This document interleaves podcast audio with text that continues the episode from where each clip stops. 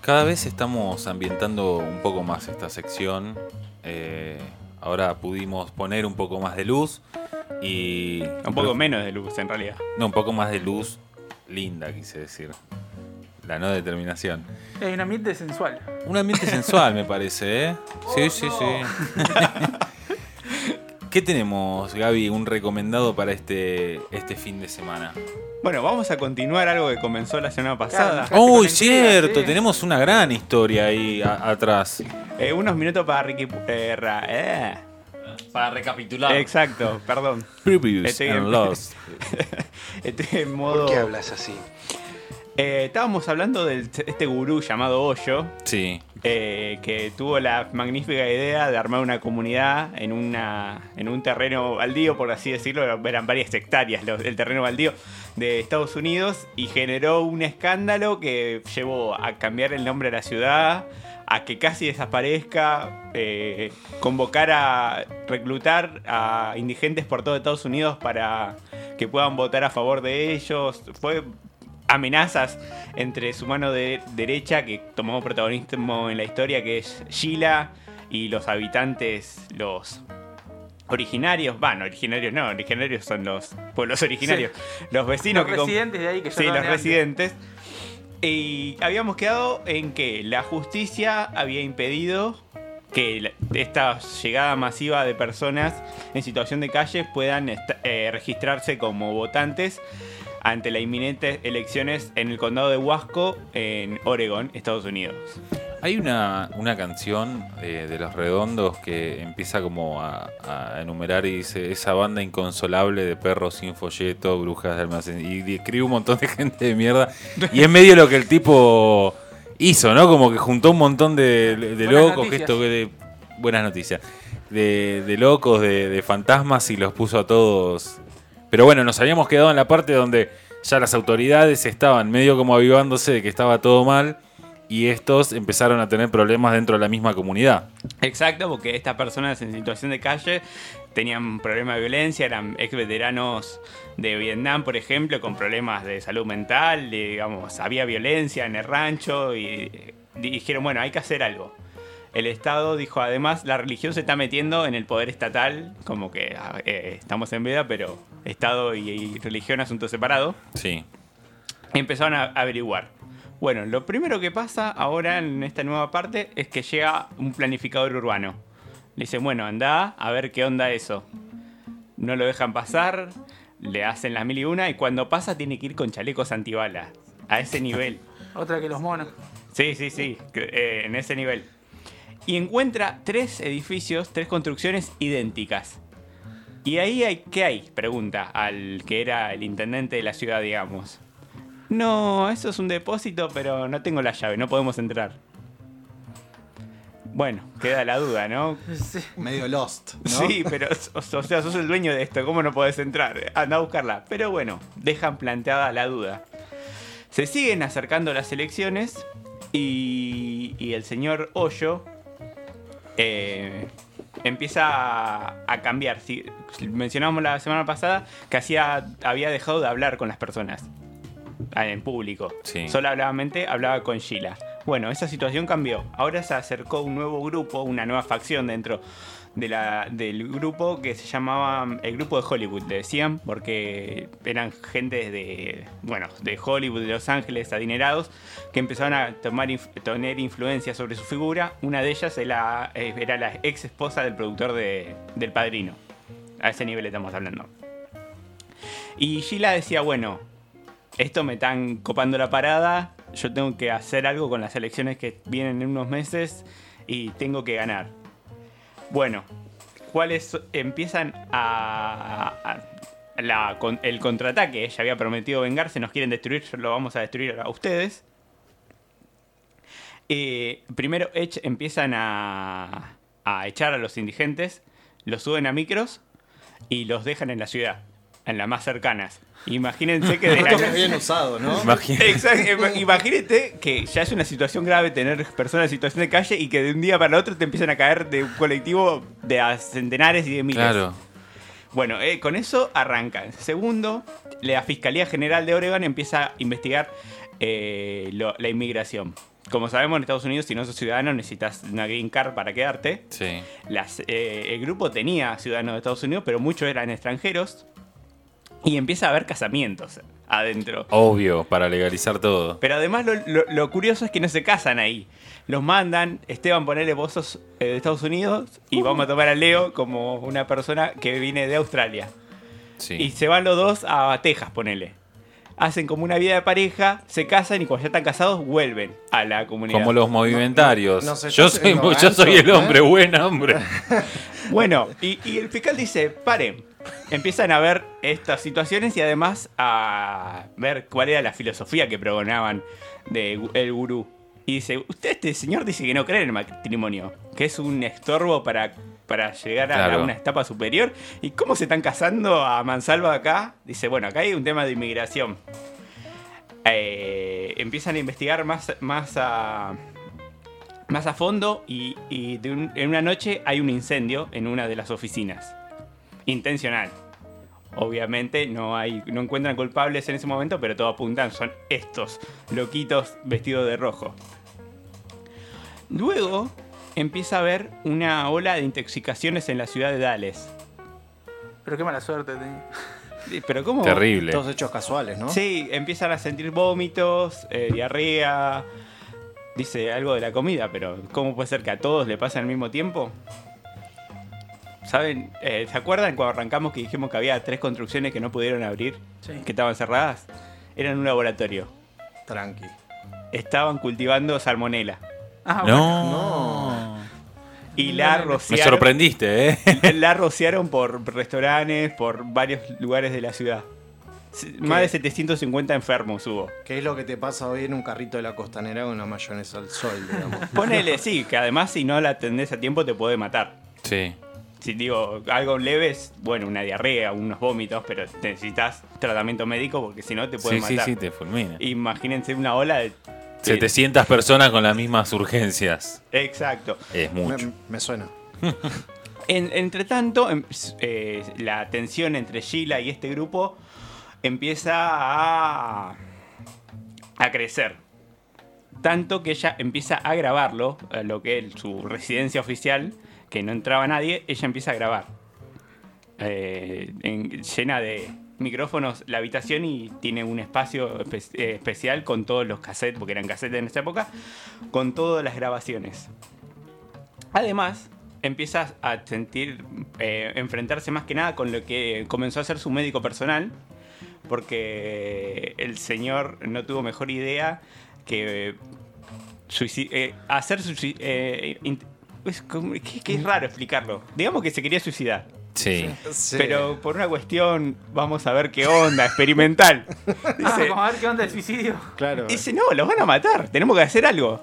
Arma una reunión con su grupito y dice, bueno, hay que hacer algo, vamos a matar al médico. Efectivamente, una de sus seguidoras y le, le atenta contra su vida, pero bueno, se termina salvando. Pero eso marca un antes y un después y no, ya cruzamos todos los límites. Y Sheila se va con su grupo, se, se- se abandona la comunidad y se va con un avión con destino a Europa. Nadie sabía qué pasaba, seguían las investigaciones. Eh, a partir de, bueno, de estos hechos que salen a la luz, se involucra el FBI en la investigación. Y Hoyo rompe el silencio. Empieza a hacer conferencias de prensa muy, muy seguido. Una vez por semana, ponele, empieza a hablar y empieza a hablar más de Sheila, que dijo que se aprovechó, de su, se aprovechó de su silencio para manejar todo ahí, que ella atentó contra la vida de uno, contra su, de su médico, que incendió la oficina del fiscal, que crearon la salmonera, el brote de salmonera, empieza a tirar mierda para todos lados, digamos, ¿no? Yo no fui. Exacto. Eh, es, es más, dice, voy a destruir la religión porque la- estaba, estaba ya eh, registrada como una religión, incluso le habían dado el visado a él como líder de una religión. Dice, voy a hacer lo que... Porque esto no es una religión, esto es otra cosa y voy a marcar un antes y un después. Esto se termina con Sheila. Bueno, ella del otro lado, en realidad había ido a Alemania, se conoció, empieza a hablar también. Eh, y diciendo que lo que hacía lo hacía por, por Porque Hoyo. Hoyo se lo había mandado a hacer. Sí, o por el bien, que ella no entendía lo que- cuál era su misión en la Tierra. lo- las personas de Oregon, que era donde con las que más tenía bronca ella, no entendían, no los entendieron, digamos, no los comprendieron su, misión en la vida.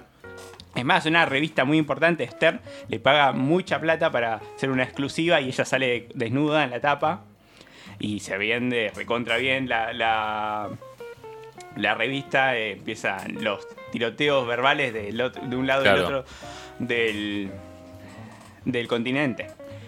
A todo esto, eh, ya estamos en 1985. To- eh, Todo esto comenzó en 1981, la, el- la creación de esta nueva ciudad, Rajinapur, que, que se llamaba. Y cuando es inminente... ¿Cómo sería el gerundio, no? Eso no. Y cuando, Página putense. Puede ser. y cuando ya es inminente las, las, las órdenes de captura para todos, que se estaban demorando básicamente porque tenían que ir a apresarlos a una comunidad con cerca de... En, en su época de apogeo tenía 5.000 personas. Pongámosles que ahora tenían menos, pero igual tenés a miles de personas y armadas. Tenían más armas que toda la policía de Oregon, de la policía del estado. Tranqui. ¿Cómo hacemos un operativo para que no haya una masacre cuando vamos a, a arrestarlo? Bueno, Hoyo le ganas de mano y se, y se va. Una noche, se toma, él y algunos de sus seguidores se toma un avión y se escapa. La intención de él era ir a Islas de las Bermudas, donde además no hay extradición a los Estados Unidos. Van siguiendo el vuelo de Hoyo por todo Estados Unidos para ver en qué aeropuerto va a ser una escala técnica o qué, Claro. no iba a llegar. Bueno, aterriza en Charlotte, en la costa este de Estados Unidos, Sí. cerca del Océano Atlántico, y ahí sí, lo capturan. Bueno, obviamente, va a prisión y, se- y es el inminente juicio. A todo eso también sale la orden de captura internacional sale- y, y detienen a Sheila y a sus seguidores. Tendría un grupo de 10 personas también para llevarlo a juicio por todos los delitos de migración, Claro. intoxicación, atentado. Ahora, una removida de desactivar todo eso, ¿no? Porque estaban, estaban listos a todo. Sí, sí, sí, a full. Eh, bueno, ¿Y cómo consiguieron las armas en Estados Unidos? Entras a decir, Claro. fueron al supermercado. Por eBay. al lado de los lácteos, ¿no? Ya estaban ahí cuando llegaron. Claro, claro, de hecho ya estaban. El temor de todos será que, que, que, que Sheila apunte contra Hoyo cuando declare que ante la justicia. Sheila so- sorprende al mundo y dice, no, todo lo que me... Me, Me acusan a mí, es Lo mío. hice yo. Fu- fui yo, me declaro culpable y le dan cuatro años y medio de prisión. Después sigue el, el, el juicio contra Hoyo, que en ¿Solo realidad... cuatro años y medio por todo eso? Sí, porque se declaró culpable. Mira. Eh, eh, ah, y del juicio contra Hoyo viene después, que en realidad lo que querían básicamente era sacárselo de encima, ¿no? Tampoco era que les importaba tanto. Saquemos a estos locos de acá. Claro, que se vayan. Bueno, Es que en realidad también tiene mucha relación con respecto a, a si están en la cárcel, pueden tener también, eh, seguir formando seguidores, seguir teniendo, entonces es más como sáquenlos del país ya mismo y punto. Tipo Skinner, atarlo a un, Sí. a un vagón y nos vemos, Sí. empezamos de vuelta, claro. bueno, él también, eh, supuestamente, con sus abogados, dice que si quieren pelearla, van a la Corte Suprema y ganan, pero que su cuerpo no da para más, así que, que ha- hagan un arreglo. Hacen un arreglo. Él podía llegar a recibir 175 años de prisión, si era culpable de todo. Hacen el arreglo y lo dejan libre, pero tiene que ir de Estados Unidos. Buen arreglo. Bueno, sí, ganó por todo lado. Después de polular por varios puntos, regresa a Pune, que era donde él vivía, eh, donde tenía su santuario en India. Y cinco años más tarde muere por una insuficiencia cardíaca. Con sus seguidores, eh, por ejemplo, murió al lado del médico que Sheila y sus secuaces quisieron asesinar. Eh, Murió de salmonela. no, murió una insuficiencia, una insuficiencia cardíaca, pero Sheila desconfía de que lo mataron porque ellos, esas personas que era su séquito más cercano fueron a ser sus, sus herederos. Eh, hablamos de una persona multimillonaria que tenía 90 Rolls Royce con más de 60 650 eh, libros escritos, se- eh, bestseller recontra. ¿Cuántos libros? Más de 650. Dale, Gordi, bueno, pasar la Ah, novela. hace mirá, tres años estás y escribiendo. siempre estoy hace años con la novela de androides y dinosaurios. Y, eh, y además, bueno, lo creman en público ¿Pero qué edad tenía cuando murió? 58, era joven, Ah, relativamente no, este era joven, sí. Ah, Eh, no, bueno, todavía podemos. Y lo curioso es que su lápida dice Hoyo nunca nació y nunca murió. Solamente visitó este planeta entre el 11 de diciembre de 1931 y 19 de enero. Quiero- ese epitafio De lo quiero. 1990. Yo también lo quiero. Sí, sí, sí. Hoyo no, No se se murió. murió. Eh, Sheila, mientras tanto, eh, se mudó, después de cumplir sus años en prisión, se mudó a Suiza, trabaja en un hogar de ancianos y discapacitados. Oh, Para estar cerca de la guita también. sí. Está para meter la, a la abuela ahí, ¿no? Claro.